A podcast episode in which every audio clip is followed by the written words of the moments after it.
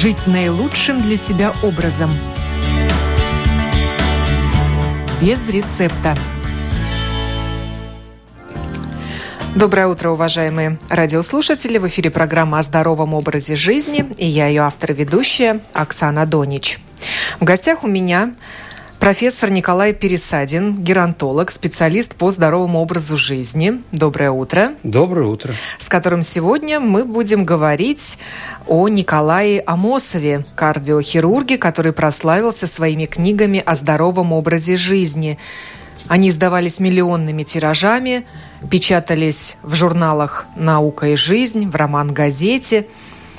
Николай Амосов уже в преклонные годы придумал собственную систему ограничений и нагрузок, которая получила название Амосовской системы здоровья. Бросая вызов старости, он экспериментировал на себе и сам, будучи врачом, говорил, врачи лечат болезни, а здоровье нужно добывать самому. Николай Амосов, тезка моего гостя, прожил 89 лет. 89 лет и 6 дней – я точно подсчитал. Э, почему меня заинтересовала эта личность? Я э, знаком с ним был лично с 1981 года. То есть я встречался с ним у него на квартире, э, недалеко от Бессарабского рынка в Киеве. Это произошло как? В двух словах буквально. Э, мы поехали с моим другом, я учился тогда на шестом курсе медицинского института, поехали в Киев на конференцию с докладами. И поскольку это было воскресенье, мы подумали, куда бы сходить, помимо того, что мы искупались а, в Днепре. А это был январь. И температура была там порядка минус 15-16 градусов. Ну, то есть мы взбодрились. И а мы там ничего... прорубь была? Да, конечно. Ну, в Киеве насчет этого там общество моржей достаточно долго. Оно существует и до сих пор. И э, мы решили пойти в гости к Амосову, поскольку это было воскресенье.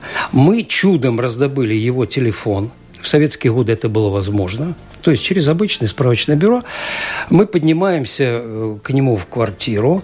Огромные лестничные пролеты, э, старинный дом 18 конца 18 века. И э, звоним в дверь нам открывает маленький человек, метр шестьдесят восемь, как оказалось, с ежиком волос, с седым. Ему уже тогда было 67 лет. Оказалось, это Николай Михайлович. А мы его представляли вот по публикациям как раз «Науки жизни», в роман-газете и так далее. Думали, что это там гигант мысли, отец демократии и так далее. Э, мы говорим, мы хотели бы вам засвидетельствовать свое почтение – он, когда услышал такое старинное выражение, какое мы позаимствовали где-то там у Гоголя, по-моему, он, ну, свидетельствуйте здесь. Пока он это произносил, мы уже сняли ботинки быстренько и пробежали к нему в кабинет. Он пригласил, э, и кабинет его – это, ну, э, хранилище книг, это библиотека. Там несколько тысяч томов, и э, он нас в течение 40 минут с моим другом знакомил со своими произведениями.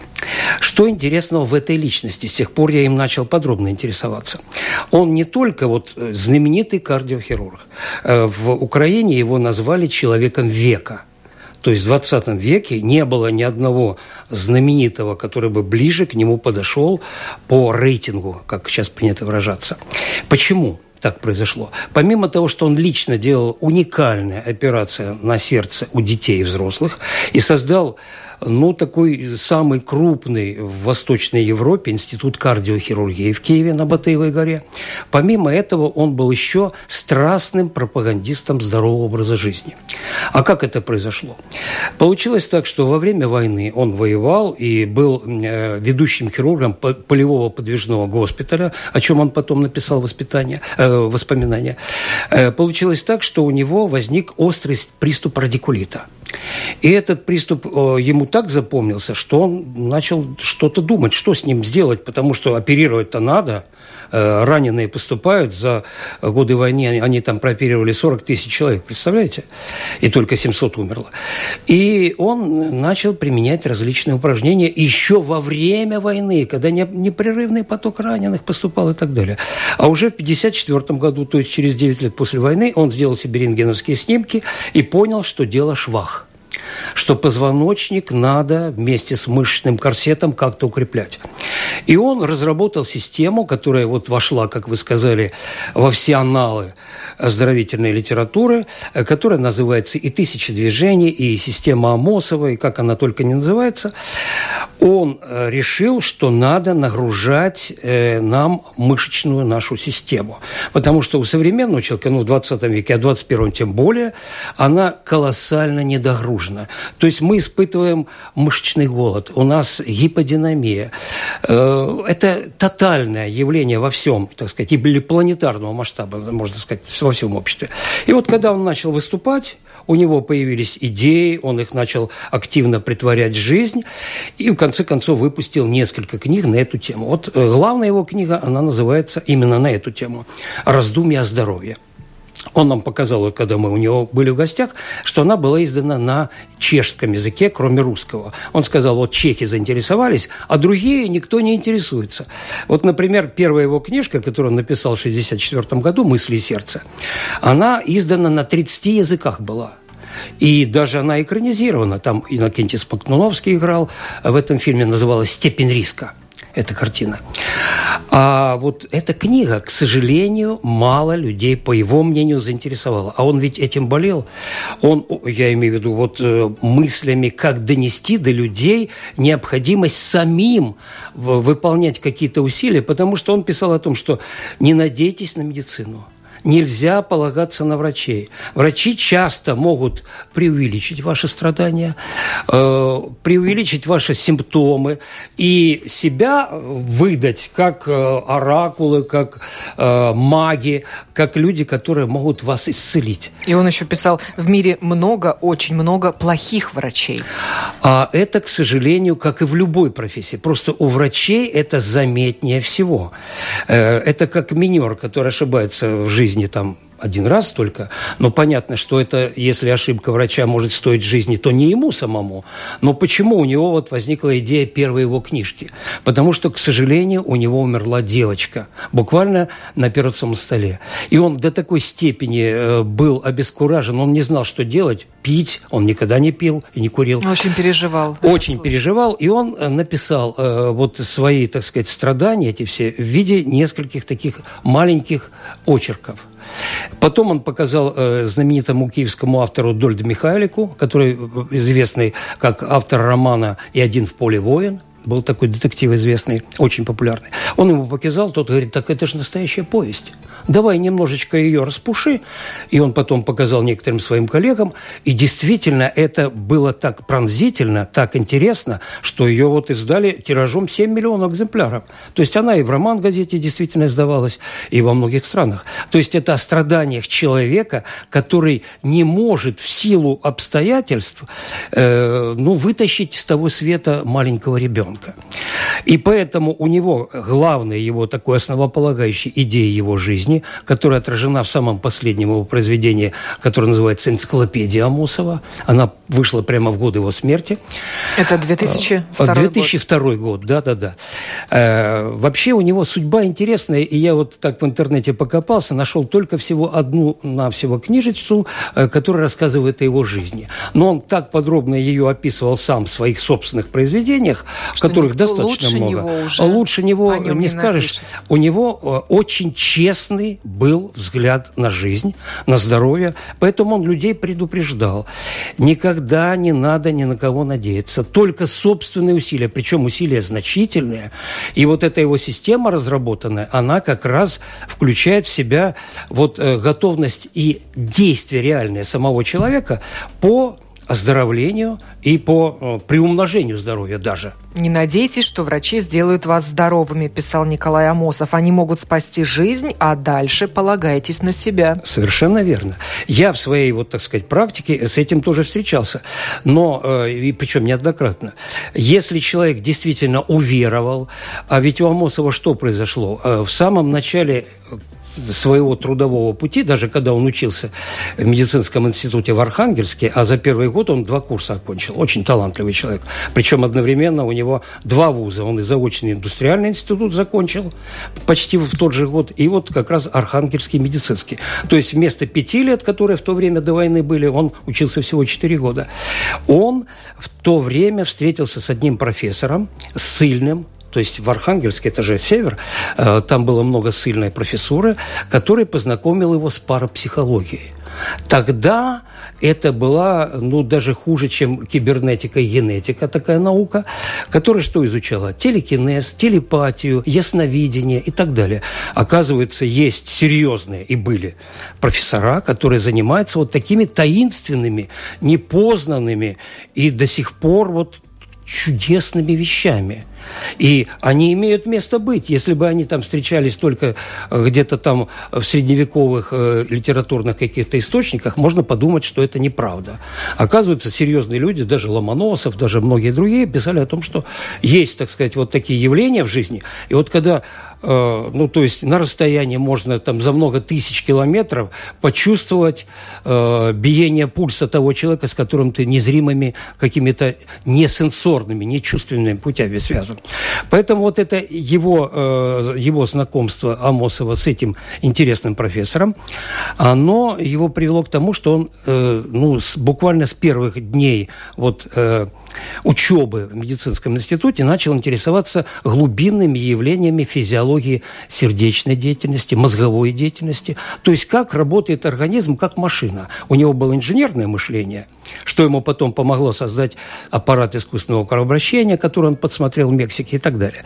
Поэтому вот понимаете, в чем здесь э, дело? Если есть у человека вера, прежде всего вера, надежда в то, что, несмотря ни на что, все будет здорово и здорово, потому что в целом, как он писал, э, но а через его руки прошли тысячи, десятки тысяч людей, э, организм человека скроен из так сделан, так сказать, природой, создан, сконструирован очень мощно. У нас масса мощных систем. Просто от чего у нас эти болезни, по его мнению, возникают? Я с ним согласен. От того, что у нас лень, нам лень делать зарядку. У нас Нам нет силы воли. Сила воли, лень и вот э, жадность наша к чему? К удовольствию. Нам хочется лишний там раз есть сладкий кусочек, Э, и иногда это от неразумности происходит. То есть... А это его фраза «человек ложкой и вилкой копает себе могилу»? Это его фраза. Э, она повторяет одну из э, пословиц о том, что там, по-моему, это турецкая пословица, о том, что зубами роет себе могилу. Такой человек, который, ну, но это же один из грехов, да, пресыщения и, э, как это называется, чревоугодия. Вот как. Э, а он ложкой и вилкой. То есть более цивилизованным способом, но роет так или иначе могилу. Поэтому вот если двух словах о его системе, все-таки лучше к ней перейти. Э, его система вот называется РОН – режим ограничений и нагрузок. То есть на первое место он поставил слово «режим». Но мы помним с вами, что если жить по режиму, то ты превращаешься, так сказать, ну, э, тебе легче жить становится просто. Вот человек поступает в армию, там, приходит, и его сразу утром там побудка, все по сигналу, э, зарядка, там э, бег утренний, э, ты идешь в столовую и так далее, там занятия. То есть обычно вот кто уходит в армию, я служил в армии два года в Германии, э, то я пришел оттуда крепший. И большинство людей, которые там побывали, ну, понятно, что там много разных негативных явлений, но не в этом дело. Это закаляет, и режим вообще дисциплинирует, что очень важно для нашего человека вот современного, который часто бывает таким немножко разболтанным. Ограничения. Что надо ограничивать? Он сказал, что ограничивать надо прежде всего жиры, то есть животного происхождения. Он отказался от сала вот именно тогда, когда на он Украине? почувствовал на Украине человек, так сказать, э, ну, проводился потом еще один опрос 100 самых важных украинцев, самых выдатных, как говорится на Украине, то есть самых известных. И он занял э, по негласным, так сказать, подсчетам первое место. Но нельзя было э, родившемуся на севере, так сказать, России, Российской империи, Вологодской области человеку дать ну, в Украине первое место. И дали Владимиру Мономаху, который изображен на одной гривне. Но он э, тогда занял заслуженно второе место. И вот когда он уже ушел от жизни, то его именем назван институт, который он создавал, его именем названа одна из красивейших улиц, и вообще там очень много чего, и, и ну, так сказать, поощрили его память. И э, он золотыми буквами вписан в историю Украины. Но вот от сала он отказался, и он сказал так, что надо есть чаще, но есть 5-6 раз в день, но понемногу. Он утром всегда выпивал обязательно кофе, ел творожок. Там. У него был, э, он от мяса полностью не отказывался, но был четкий вегетарианский акцент – то есть, например, он пишет своих, вот как раз в той же энциклопедии э, «Здоровье Амосова», он пишет, что он мог съесть за завтрак 500 граммов э, капусты обычной нашей белокочанной капусты, которая оказывается прекрасными, обладает целебными свойствами, оздоровительными. Но одно из его правил – в день человек должен съедать 300 граммов овощей Не менее 300 граммов овощей и фруктов. Это было в те годы, когда, помните, у нас э, апельсины и мандарины э, только на Новый год в очереди. А бананы? Э, бананы. Покупались зелеными. Везли из Москвы И в кладовке бананы. в темноте они дозревали. Да. Вы представляете? Э, то есть мы это прошли. Что касается нагрузок, это не менее важный момент. Э, он э, разработал такую систему тысячи движений. Что это значит? Он взял самых простых 10 упражнений. Например, первое упражнение – просто встать и достать кончиками пальцев, себе не сгибая колени, ну, пол перед собой. Или, если в молодости я вообще клал вот так руки на пол. Сейчас уже это ладони, не да? Ладони, да-да-да. Вот ладонями прямо достать. При наклоне. И таких надо движений сделать 100. И вот эти сразу? 10 упражнений можно не сразу, потому что правило в любой системе – постепенность. Постепенность, последовательность и постоянство. Вот 3П таких. И в этом отношении, конечно, вот это первое упражнение, они все выложены в интернете. Они богато иллюстрированы. Есть даже там видеоряд. Все это можно посмотреть. Э, эти упражнения в целом предельно простые. Десятое – это какое? Это упражнение, так называемый плуг. Когда человек ложится на пол, там на коврик, и закидывает за себя ноги так, чтобы они вот были за плечи. И вот так вот сделать тоже там несколько раз. Постепенно он довел эту свою систему до тысячи движений. То есть 10 упражнений по 100. 10 по 100. И у него это занимало примерно 35-45 минут. Он включал телевизор или там включал музыку какую-то, потому что, в принципе, это скучно. Угу. Но если ты заряжен вот этой мотивацией, а мотивация была какая? Позвоночник собственный. Он до 80 лет оперировал. Представьте себе, причем какие операции – Операция-то на сердце, и операция очень ответственная. Э, к нему ведь обращались все, он был полубог. Вот когда мы были у него в гостях э, с моим однокурсником и одногруппником Славкой Черенковым, то нам казалось, что мы пришли вообще в гости к Льву Толстому. Представляете, какое вот, э, какой мощи была эта личность. И помимо того, что вот он был прекрасным кардиохирургом, сторонником и пропагандистом, он сам писал о том, что он в день мог читать три лекции. А поскольку он был академик уже к тому времени, э, каждая лекция стоила 40 рублей. И людей он собирал ну, очень много. То есть он говорил, это мои вот э, такие э, карманные доходы. Несмотря на то, что был академик, кибернетик. Об этом мало кто говорит. Он ведь занимался искусственным интеллектом в то время, когда не было компьютеров. Когда было то, что называлось электронно-вычислительные машины. И он как раз был избран в Академию наук Украины по разделу кибернетики. То есть он занимался вот этими физиологическими системами, э, ну, применительно к организму живого, он живое представлял как некую машину, как это делал в свое время философ Рене Декарт. И вы знаете, у него там тоже были успехи. Поэтому его часто приглашали на конференции э, за рубеж. Он был э, в турне по клиникам Соединенных Штатов Америки еще в советские годы. 16 лет он сидел как депутат но он писал, что это мне страшно ненавистно, потому что словопрение, ему это не нравилось, ему вот живая жизнь нравилась. Но тем не менее, он же принимал как депутат Верховного Совета Союза СССР э, людей, которым там нужна была квартира, там к нему как депутату обращались сразу неделю. Он это делал в Киеве. И он еще был депутатом первого Сахаровского съезда депутатов, э, народных депутатов Советского Союза. Представьте себе. То есть это человек, личность, которая в себе, ну вот э, с 10 отпечаток личности каких-то, так сказать, хранит. И вот эти нагрузки он как рекомендовал делать? Надо делать так, выполнять их, чтобы пульс ваш был примерно в два раза больше исходного. То есть, если вы встали там и перед вашей зарядкой э, пульс примерно 70, то в концу вашей вот этой тысячи движениевой гимнастики он должен быть примерно 140. Э, он рекомендовал э, больше ходить. Я вот, например, когда ехал сегодня на программу, я что делал? Я стоял в троллейбусе. И я последнее время, вот э, пребывая, так сказать, уже в течение более года в Риге, я ни разу не садился в транспорте общественном. Почему? Потому что мы очень много сидим очень много в этой жизни, у компьютера, за обеденным столом, в кафе, где угодно. Мы превратились в довесок э, к столу, или мы, стол просто, мы пришиты к нему. И вот он уже тогда это заметил и сказал о том, что как можно больше надо двигаться, выполнять различные, так сказать, смены положения тела и так далее. Поэтому его систему, вот почему мы о нем сегодня говорим, его систему надо активно все-таки вспоминать. Я вот с собой захватил несколько книжек. Э, прежде всего, я хотел бы вам показать книжку, которую мне прислали на днях из Петрозаводска. Вот такой солидный том, богато иллюстрированный, на хорошей бумаге Праге издан. Это книга профессора Зильбера из Петрозаводского университета. Там есть медицинский факультет, вернее, институт. И вот этот человек написал о врачах-труентах. Кто такие труенты? Слово новое. Оказывается, труенты – это прогульщики в переводе с английского.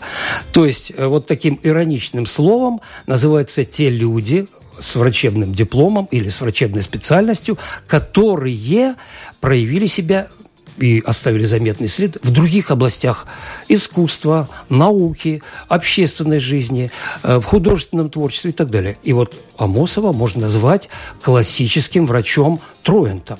Потому что, ведь, смотрите, э, его дипломная работа в этом заочном институте э, индустриальном московском, она была посвящена созданию аэроплана на паровой тяге. То есть это как бы параплан – или э, паралет. Э, и он хотел и надеялся, что ее внедрят, так сказать, в производство. Ну, на паре, представьте себе, летать. Но тем, тем не менее он получил диплом с отличием. Потом точно так же он диплом с отличием получил и в мединституте. А вот эти вот три книжечки я захватил. Почему? Потому что они целиком и полностью, они э, подтверждает его тезис об активном долголетии. Вот, например, система Икигай японская. Японские секреты долгой и здоровой жизни. Вот только что она вышла из печати, написали причем ее испанцы. Они изучали на территории, так сказать, э, некоторых островов э, в Японии, где наибольшее количество долгожителей сконцентрировано, почему и как они живут. Почему так долго? Почему 100 для них не предел, 110 не предел?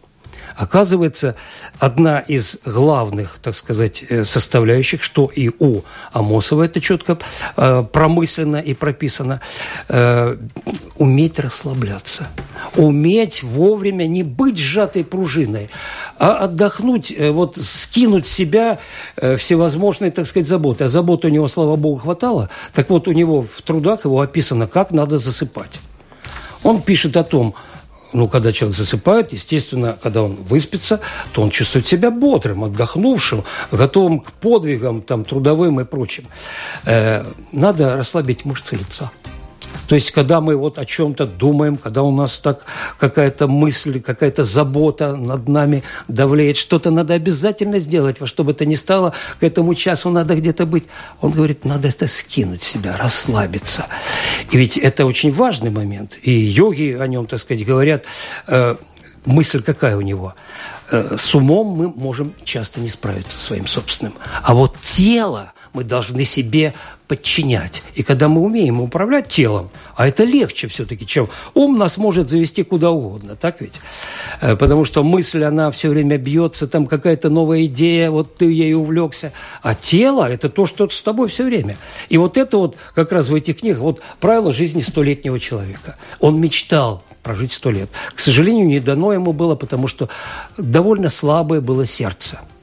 Ему делали, э, два раза ставили кардиостимуляторы – Один, первый ему поставили в Каунасе, э, профессор Бредекис. Я с ним тоже был знаком, в Каунасе встречался, ну, в свое время. И э, что интересно, вот второй раз, когда батарейка, это, так сказать, уже отработала свое время, то есть это вот такой так называемый пейсмейкер, кардиостимулятор, который задает ритм и задает нужное артериальное давление. Это вот то, что, так сказать, вот, ну, как бы машина такая, которая управляет твоим собственным сердцем. А потом ему пришлось в Германии делать уже более значительную операцию, когда ему там в аорту вшивали э, такой биологический, но в то же время и с элементами искусственного клапана. Поэтому, конечно, он свою жизнь прожил ну, максимально. Он до последнего дня писал, все-таки 89 лет.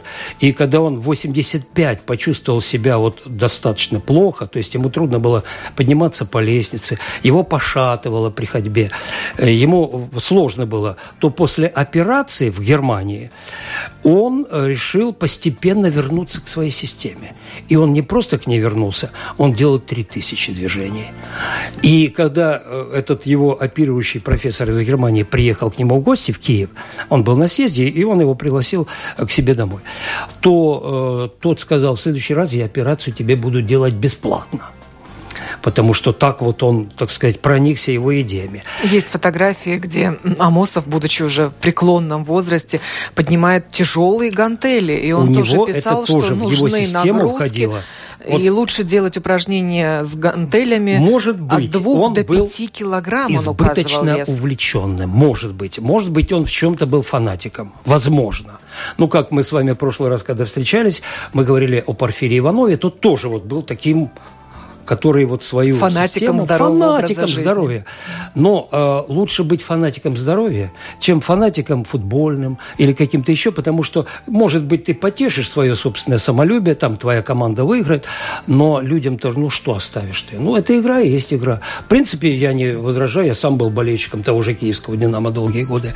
Но вот э, когда э, вот такие находки, когда эксперимент с собственным организмом, э, и одна из его последних книг называется «Преодоление старости», и что мне э, удалось и посчастливилось, я написал на нее рецензию на эту книгу, и она была опубликована в медицинской газете еще, так сказать, до кончины Николая Михайловича, что он, в общем-то, тоже воспринял положительно, хотя мы с ним так напрямую больше не общались. Он видел меня студентом, а потом уже увидел спустя, так сказать, годы, э, как я, живя, э, когда жил в Москве, я написал вот на его книгу, и я там даже кое-какие ему замечания выставил. Например, он там считал, что закаливание должно быть умеренным. А у меня был, был опыт э, людей, которым 95 и более лет, которые купались в проруби, ходили в баню там раз в неделю. И я вот э, это тоже вставил, говорю, Николай Михайлович, а вот есть и такие примеры. То есть вот ортодоксом быть, в принципе, не надо. Надо брать все и отовсюду. Почему вот я эти книжки принес? Потому что вот, например, Фредерик Бекбедер. Эта книжка последняя этого автора. Это автор, который в первую тройку европейских самых знаменитых писателей входит. Вот его портрет такой интересный. И э, этот человек, вот э, Фредерик Бекбедер, обследовал и э, посетил как писатель все самые крупные европейские и американские центры, где изучают продление жизни где изучают, как задержать вот э, молодость в себе, как ее сохранить и, если можно, приумножить. И в этой вот книге это все описано. И я с удовольствием, когда ее читал, обнаружил, что идеи Амосова уже вот в 21 веке преломляются и через такие вот даже, ну, она полулитературный источник, художественная книга, полудокументальная, потому что он действительно автор этот посещал эти центры. Вот э, такие моменты интересные. Остались ли ученики Вы Николая знаете, Амосова, э, и кто у Амосова э, целая плеяда, его целая правила? плеяда учеников. Но э, прежде всего это кардиохирурги, конечно, потому что когда он в 80 лет почувствовал, что уже не может делать операции, а еще раньше он в 75 лет вообще сложил себя полномочия, но операции еще 5 лет делал, он передал э, это ну, на волю коллектива. И тогда были выборы директора, и директором был из, выбран его ученик, один из ближайших учеников, их было несколько, по фамилии Кнышов. Так он этот институт сердечно-сосудистой хирургии и возглавляет. Что касается вот э, сторонников и ак- активистов э, системы Амосова. Если вы откроете интернет, там будет их человек 10 Э, ведь сам Амосов, он хоть и разрабатывал эту систему, но он ее не на пустом, не на голом месте брал. Он э, что-то брал у Ильи Аркадьевича Аршавского, был такой известный физиолог. А мы помним, что Амосов хотел вообще стать физиологом. И если бы было место в аспирантуре по физиологии, он бы пошел в физиологию и, наверное, получил бы Нобелевскую премию, как это получил Ганс Селье э, за свои физиологические открытия. Э, Бубновский доктор – вот он очень многое взял из системы Амосова для, и часто выступает по телевидению, у него своя программа на российских каналах, э, для укрепления локомоторной системы, то есть э, суставов, э, связок, хрящей, костей и так далее.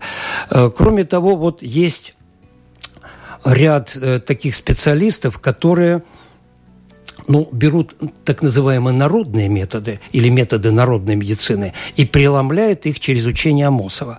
Потому что если мы не будем эм, э, делать только вот э, нагрузки, но не будем расслабляться – то есть умение расслабиться, ну, те же медитации сейчас, они очень популярны, а тогда, э, вообще в те годы о йогах и о йоге как таковой было очень сложно говорить, потому что, ну, это тоже вроде, вроде как бы такое мистическое или полумистическое учение. Но на Киевской киностудии был снят фильм, который назывался «Индийские йоги. Кто они?».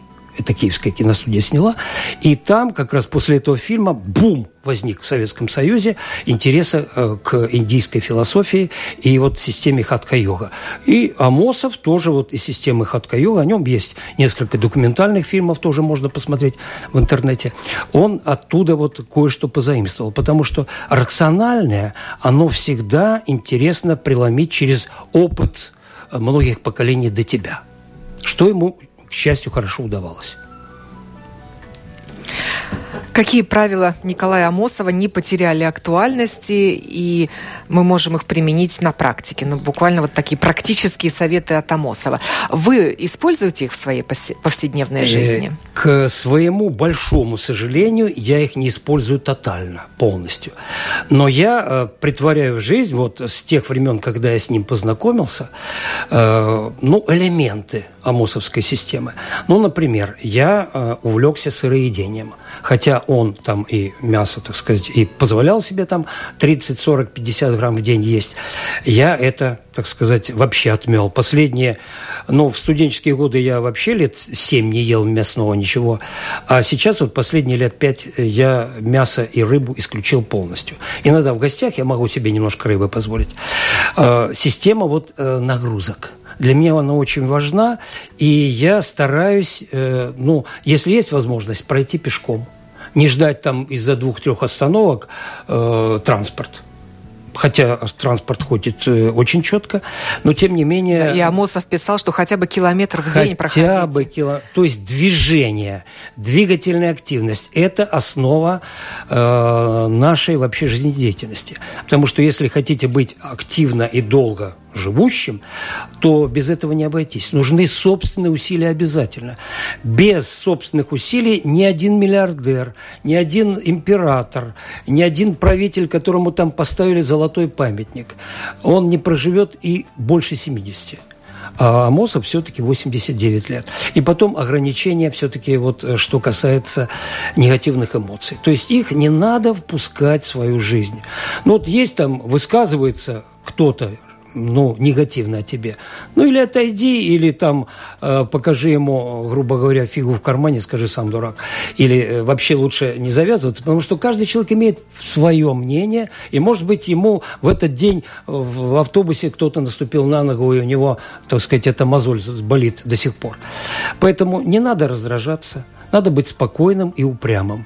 И порой будешь получать от жизни только счастливые телеграммы.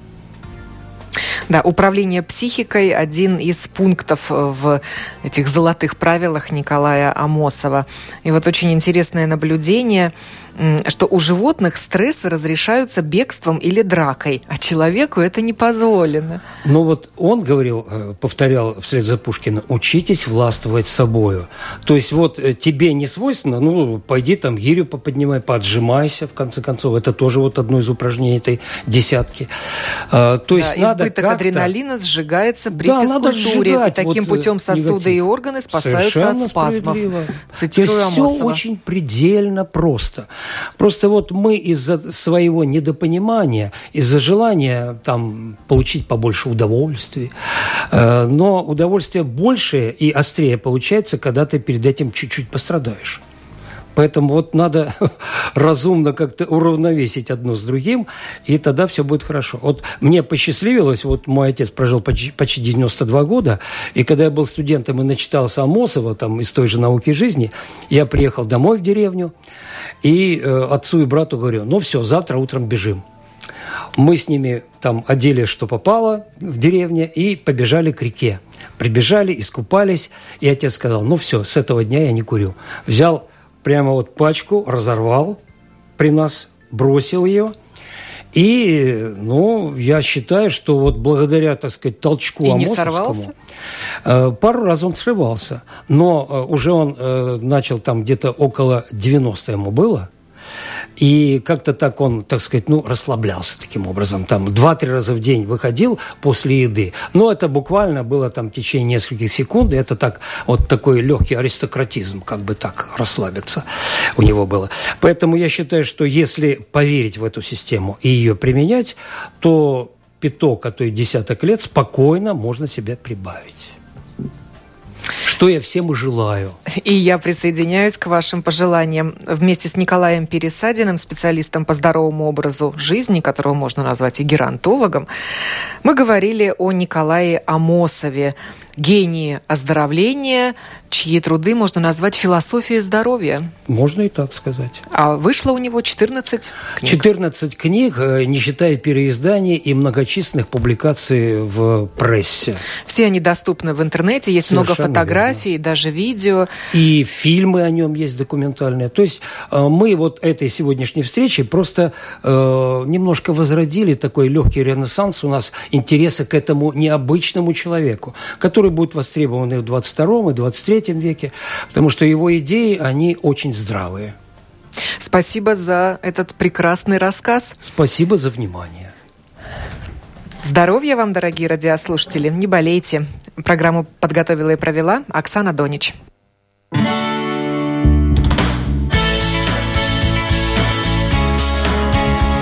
Жить наилучшим для себя образом – без рецепта.